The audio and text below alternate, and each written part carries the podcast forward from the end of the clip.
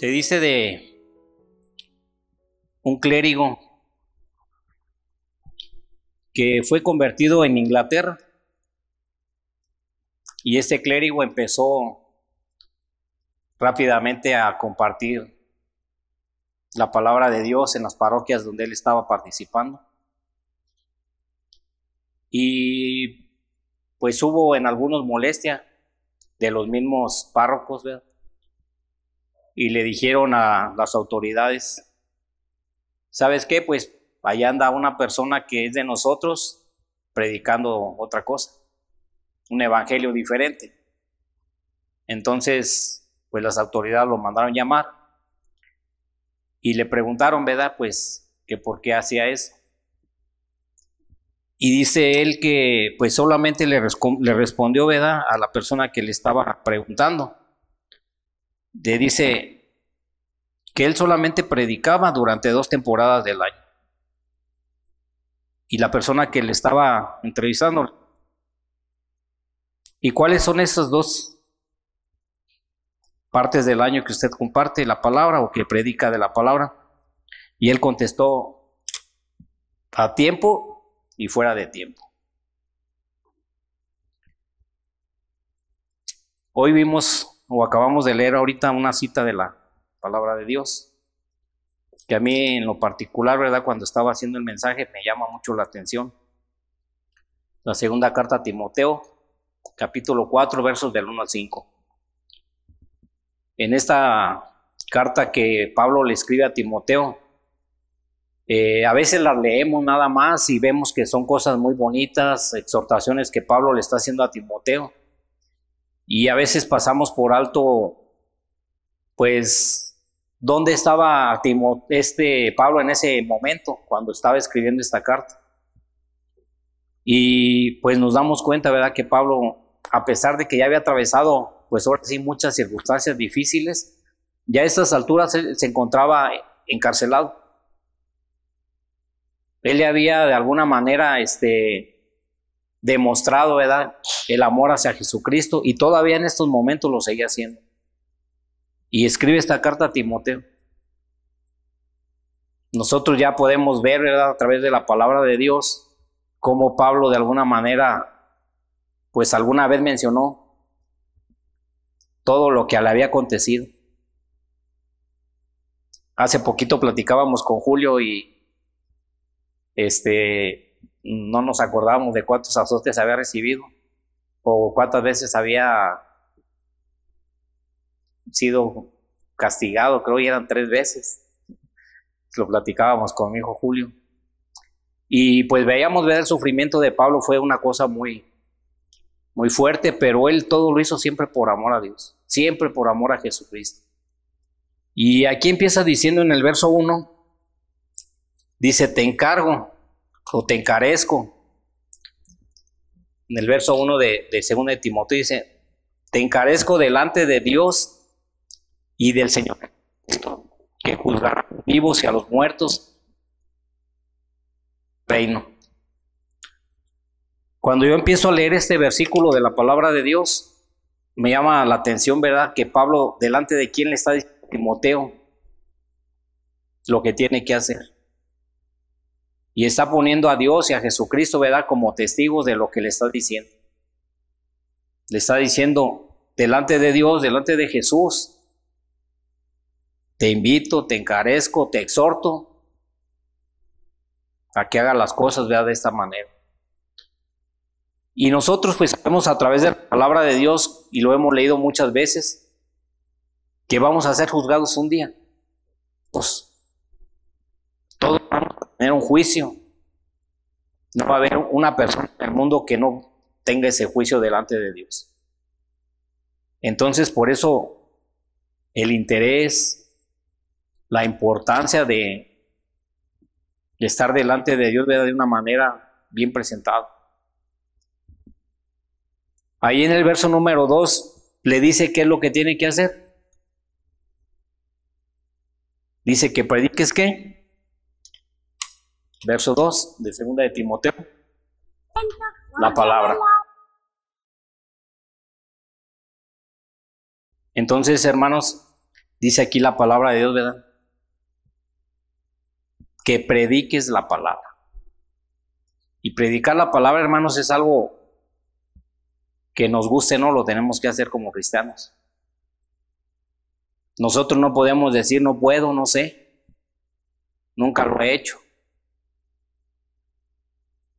Tenemos que cumplir con ese mandato que Jesús dejó. Predicar el Evangelio. Muchas veces pensamos, ¿verdad?, que predicar el Evangelio puede ser algo, pues que no puede traer bendición a nuestras vidas, algo que nos va a meter en problemas, pero es un gozo, hermanos, cuando se comparte la palabra de Dios. Como siervos de Dios, no solamente debemos conocer la palabra, o que nos guste, o que sea aprobada de que es, está bien. Se requiere de predicadores fieles a Dios. En esta misma carta de Timoteo dice, por tanto, no me avergüenzo de dar testimonio de nuestro Señor. Nosotros, hermanos, no debemos de tener vergüenza de predicar a Jesucristo. Él nos da el privilegio, la oportunidad de hacerlo. Es una bendición para nosotros que seamos usados por el Espíritu Santo para predicar, para compartir la palabra de Dios. A veces pensamos que predicar la palabra de Dios pues es algo que no sé hacer. Y yo he platicado con muchas personas cristianas y les he dicho, bueno, este, ¿cuántas personas has llevado a los pies de Cristo al compartir la palabra de Dios? En el año. Hay algunos que me han dicho, no, pues a ninguno. Porque no me gusta compartir la palabra, no sé. Algunos pueden, me han dicho, cuando he platicado con algunas personas cristianas, me han dicho, antes me sabía versículos de la Biblia para compartir el plan de salvación, pero ahorita ya se me olvidaron. Entonces imagínense hasta qué grado estamos llegando. Aquí Pablo le estaba diciendo a Timoteo, te encargo delante de Dios y de nuestro Señor Jesucristo, pues, que prediques la palabra. Y ahorita, hermanos, con mayor razón debemos hacerlo. Ya no hay tiempo. Ya dos años atrás podíamos pensar diferente y decir, pues todavía puedo a lo mejor hacerlo más adelante porque la vida estaba diferente, eran cosas muy diferentes. Pero ahorita ya no. Ya ahorita el tiempo se está acabando. Hay personas que de repente están bien y de repente se enferman y dejan de estar aquí. Dicen, pero si estaba bien. Pues sí, sí estaba bien. Si esta persona recibió a Cristo, sabemos dónde se encuentra. Pero si no lo recibió por no predicarle la palabra, ¿qué va a pasar con esta persona? También sabemos bíblicamente dónde se va a encontrar. Entonces aquí Pablo le estaba diciendo a Timoteo que prediques la palabra. Y nosotros tenemos un mandato de Jesús. Y ese mandato muchas veces nada más lo leemos y dice muy bonito. Mateo 28, ¿verdad? Del 18 en adelante. Y esto de predicar la palabra, hermanos, es el principio, el comienzo de llevar a una persona, a los pies de Cristo.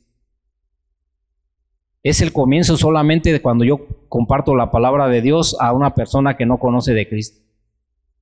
Porque mi responsabilidad como siervo de Jesucristo no solamente es compartir la palabra, sino formar un discípulo que sea fiel a Dios.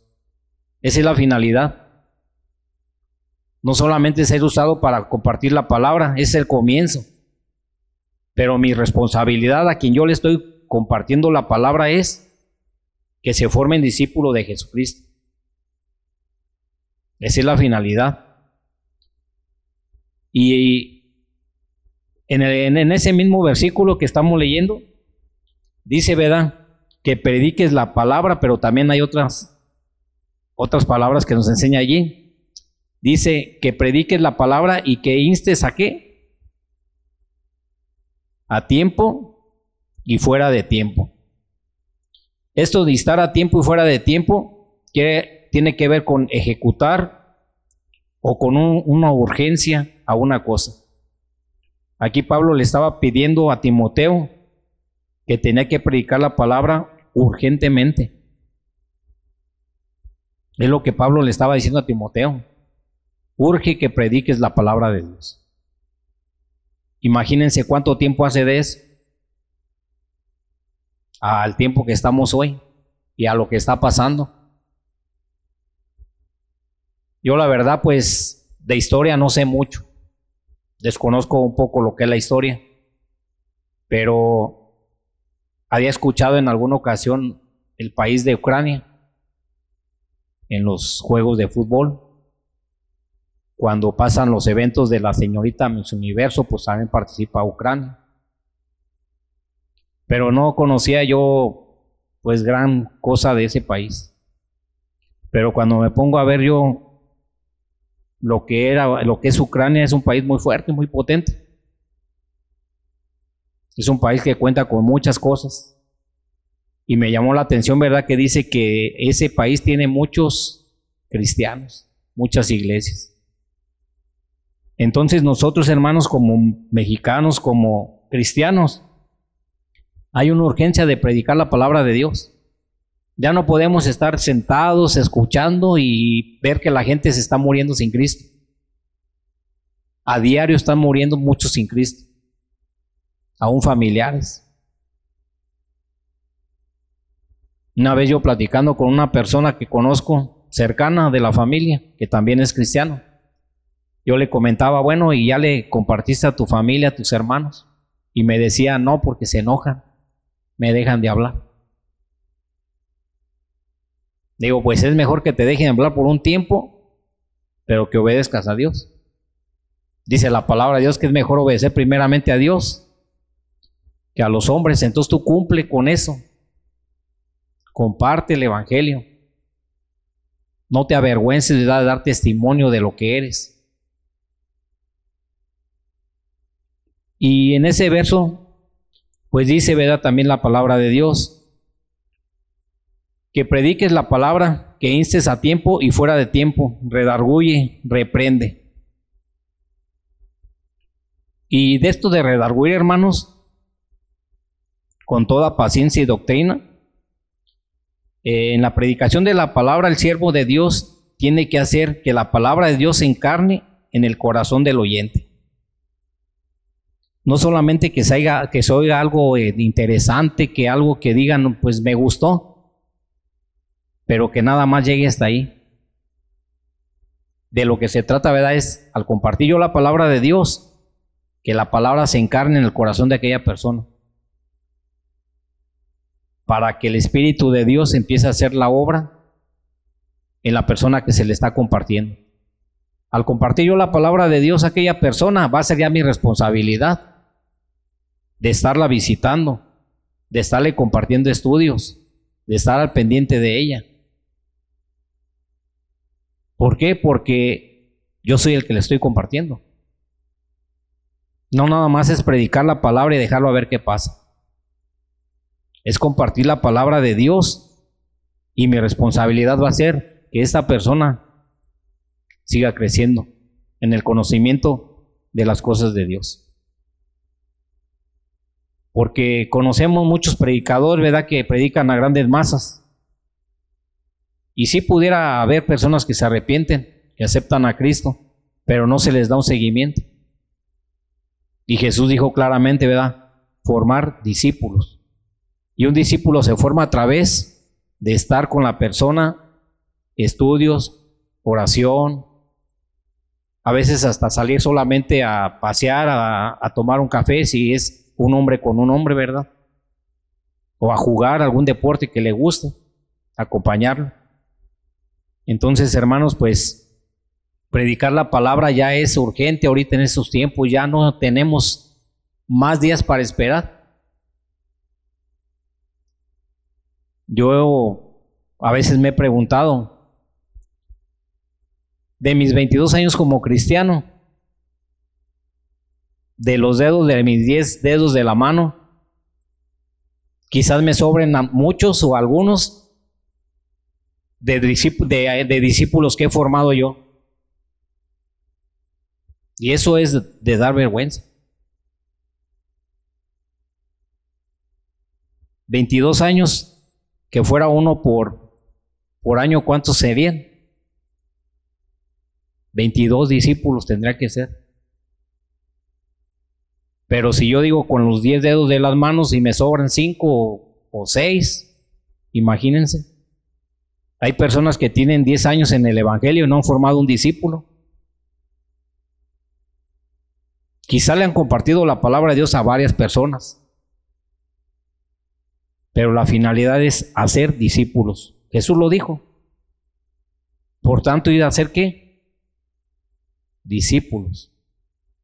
Comparte la palabra, pero forma discípulos. Entonces es urgente, hermanos, que nosotros, como pueblo de Dios, compartamos la palabra de Dios lo más que podamos. Formemos discípulos. Dios siempre se dio a conocer a través de su palabra, siempre. Y ahora sigue haciendo lo mismo. Él se sigue dando a conocer a través de su palabra. Pero nos da la oportunidad a nosotros a participar en su obra. Nos da la oportunidad de predicar la palabra. Yo a veces me quedo sorprendido cuando veo en la palabra de Dios que los ángeles quieren venir a hacerlo. Y Dios dice, no, ustedes acá están conmigo haciendo una función, allá abajo tengo quien lo haga. Y es mi pueblo.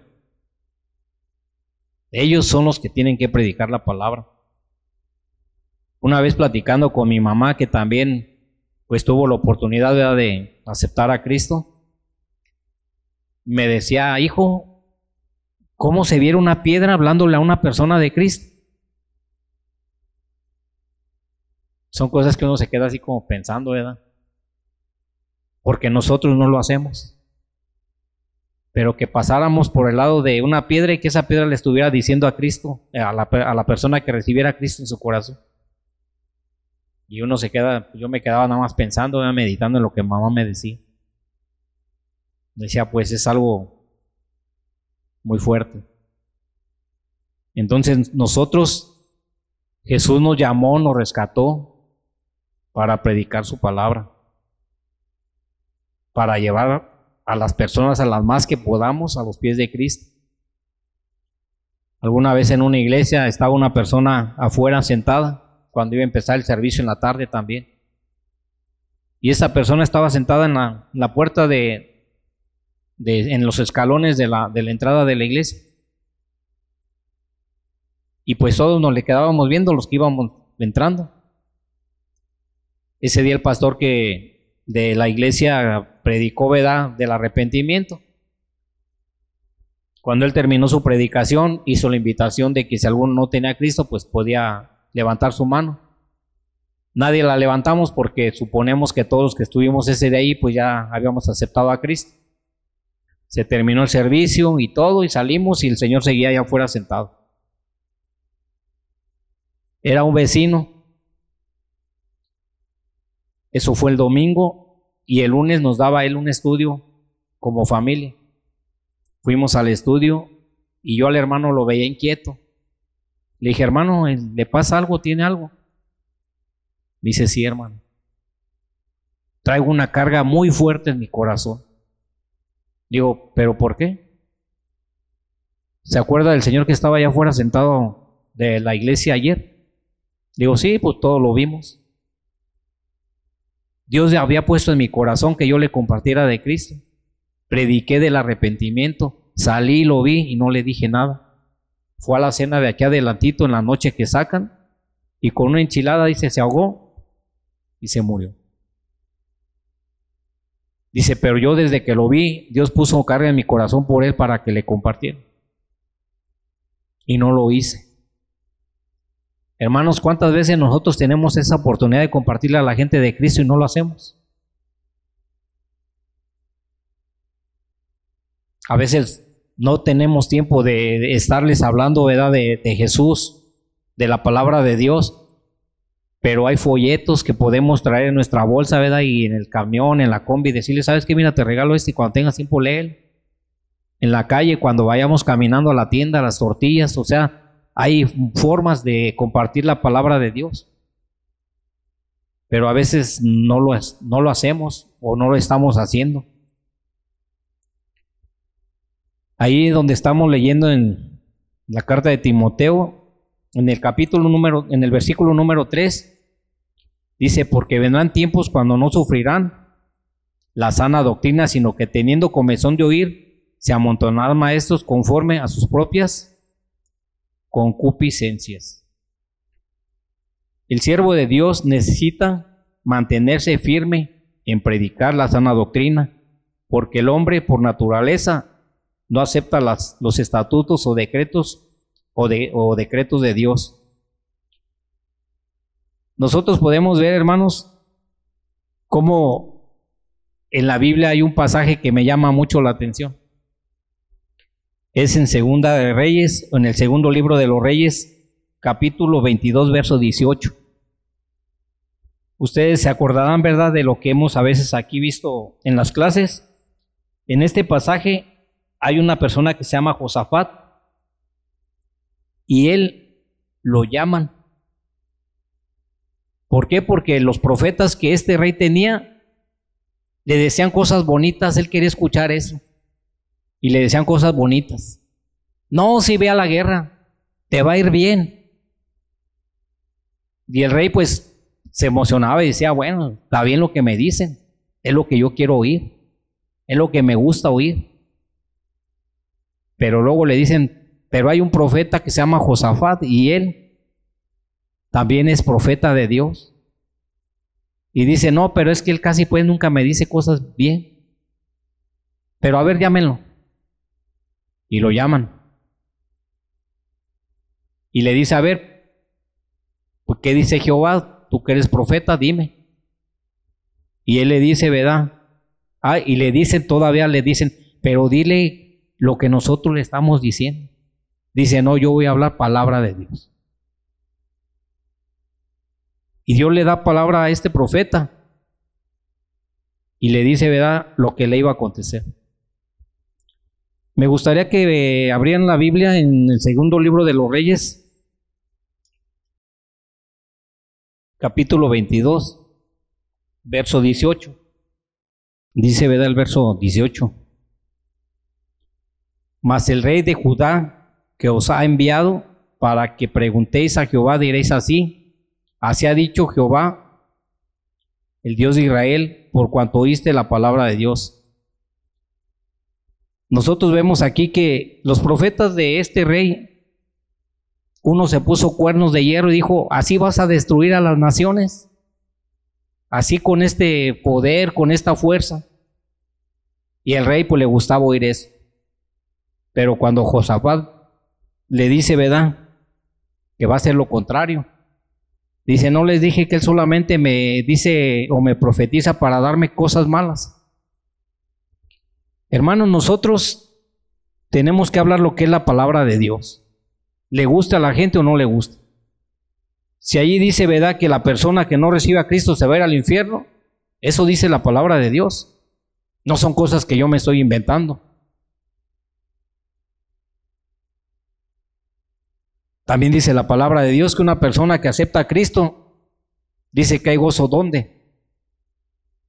En el cielo dice por un pecador que se arrepiente. Hay gozo en el cielo, pero también hay gozo en la persona que le está compartiendo. Yo sé que aquí veda más que de alguno le ha compartido la palabra de Dios a una persona y ha visto cómo se arrepiente y cómo recibe a Cristo. Y no dudo, ¿verdad?, que haya habido gozo en el corazón de la persona que le está compartiendo al ver que se arrepiente. Y eso motiva, hermanos, para seguir adelante, seguir compartiendo. Entonces aquí, pues este rey lo que quería nada más es escuchar lo que le gustaba. Pero no se trata nada más de compartir lo que a la persona le guste, sino lo que la Biblia, lo que la palabra de Dios enseña. Dice que la palabra de Dios ¿verdad? es como una espada que entra y penetra y corta. Entonces, pues si la palabra de Dios hace eso en la vida de la persona, Es porque lo está, pues ahora sí, ¿verdad? Restaurando y lo está confrontando con lo que debe de hacer. Dice, ¿verdad? También aquí, no sufrirán la sana doctrina, sino que teniendo comezón, pues quedarán oír, así como este rey quería oír lo que le, le gustaba, también no le gustó lo que le dijo el profeta de Dios. Dice, se amontonaron maestros conforme a sus propias concupiscencias. Esto nos debe recordar que los maestros más populares no suelen ser, ¿verdad? Los más fieles a Dios o los más consagrados a Dios.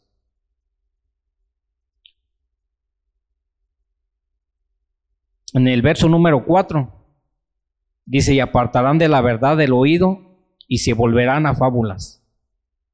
Cuando una, cuando una persona se aparta, aparte el oído de Dios o de la palabra de Dios, a menudo comienza a aceptar fantasías o cosas sorprendentes y empiezan, ¿verdad?, a creer en todo menos en Dios o en las cosas de Dios.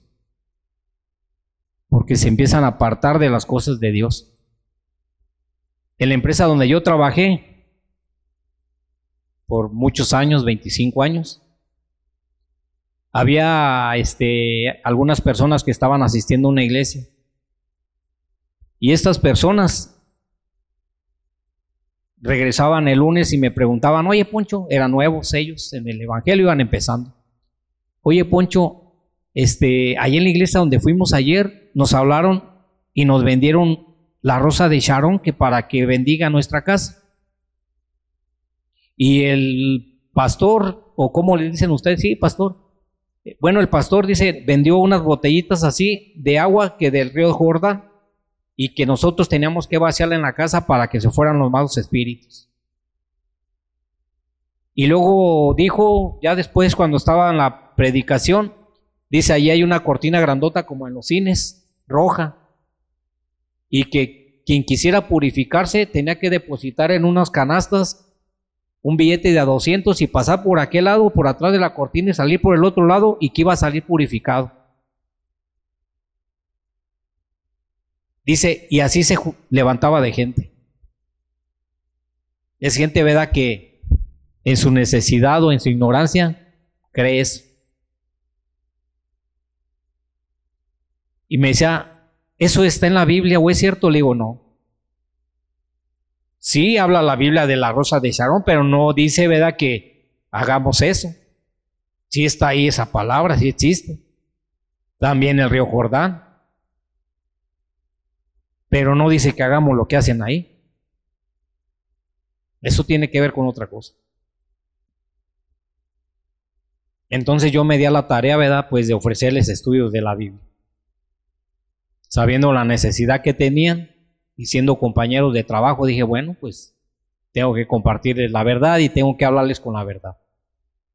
¿Para qué? Para que ya no estén en esos lugares, pues estafándolos. Me acuerdo del pastor que yo tuve por primera vez. Había personas que llegaban luego entre semana en los servicios o el domingo. Y el pastor le decía, hermana, se extrañó, no, no la vimos el domingo por aquí.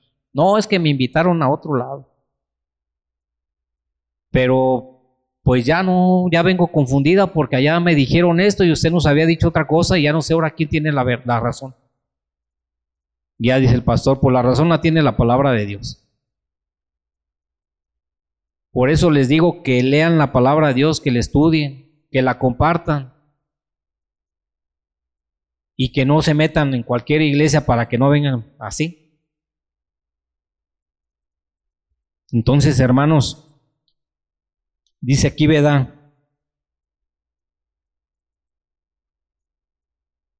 Y apartarán de la verdad del oído y se volverán a fábulas. Cuando una persona aparta del oído, del, oído de la palabra de Dios, pues empieza a aceptar muchas cosas. Por ejemplo, ¿verdad? hay personas que dentro de las fábulas que habla, que habla aquí empiezan a creer de cómo surgió el universo, de lo que han dicho los científicos o la ciencia, que debe de ganarse la salvación. O que Dios solamente es bueno, ¿verdad? Cuando me porto bien. Y alguien puede creer eso y decir, ¿sabes qué? Tú te puedes ganar la salvación. Pues esa es una fábula, es algo que no es cierto. La salvación no se gana. Pero hay quien puede creerlo de esa manera. ¿Por qué? Porque así se lo enseño. Entonces aquí lo que nosotros debemos tener es cuidado. En el verso número 5 dice, ¿verdad? Sé sobrio. Todo buen discípulo de Jesús tiene que estar atento en todo lo que comparte de la palabra de Dios. Todo buen discípulo. Y cuando nosotros, hermanos, estamos atentos a las cosas de Dios, cuando cumplimos con ese mandato de Jesús, hay una bendición muy grande en nuestras vidas. Hay gozo. Hay un deseo de seguir viendo cómo más gente eh, acepta a Jesús y empieza a crecer espiritualmente. Y eso, hermanos, pues es lo que Jesús quiere. Que compartamos su palabra. ¿Por qué? Porque el tiempo ya se está terminando, ya sea para nosotros o para las personas que están allá afuera. Por eso es la urgencia de compartir la palabra de Dios. Y termina Pablo diciendo, ¿verdad? Verso número 7 de ahí de Timoteo. Y con ese vamos a terminar. Qué bendición tan grande, hermanos, cuando Pablo, y qué gozo tendría Pablo cuando dice, ¿verdad? En el verso 7, ¿he peleado qué? he peleado la buena batalla, he acabado, he guardado la fe. Imagínense esas palabras tan bonitas de Pablo, que uno también las pudiera pronunciar ya cuando se está acercando su muerte. Y decir, he peleado la buena batalla. Ahora, pues Pablo no era un superhombre, pues era un ser humano como nosotros, alcanzado por Cristo. Pero fíjense las palabras que él expresa. No sé si alguno de nosotros pudiera expresar esas mismas palabras y decir eso. Y acaba diciendo, he guardado la fe. En esta tarde, hermanos, mi exhortación y mi invitación como pueblo de Dios, como hermanos en Cristo, como Iglesia Manuel de Morelia, es que prediquemos la palabra de Dios, hermanos, que no nos detengamos. Hay una urgencia muy fuerte ya ahorita para hacer eso. Ya no hay más tiempo que esperar. Entonces, hermanos, pues que Dios nos bendiga, nos ayude y nos anime, ¿verdad?, a cumplir con el mandato que Jesús nos dejó.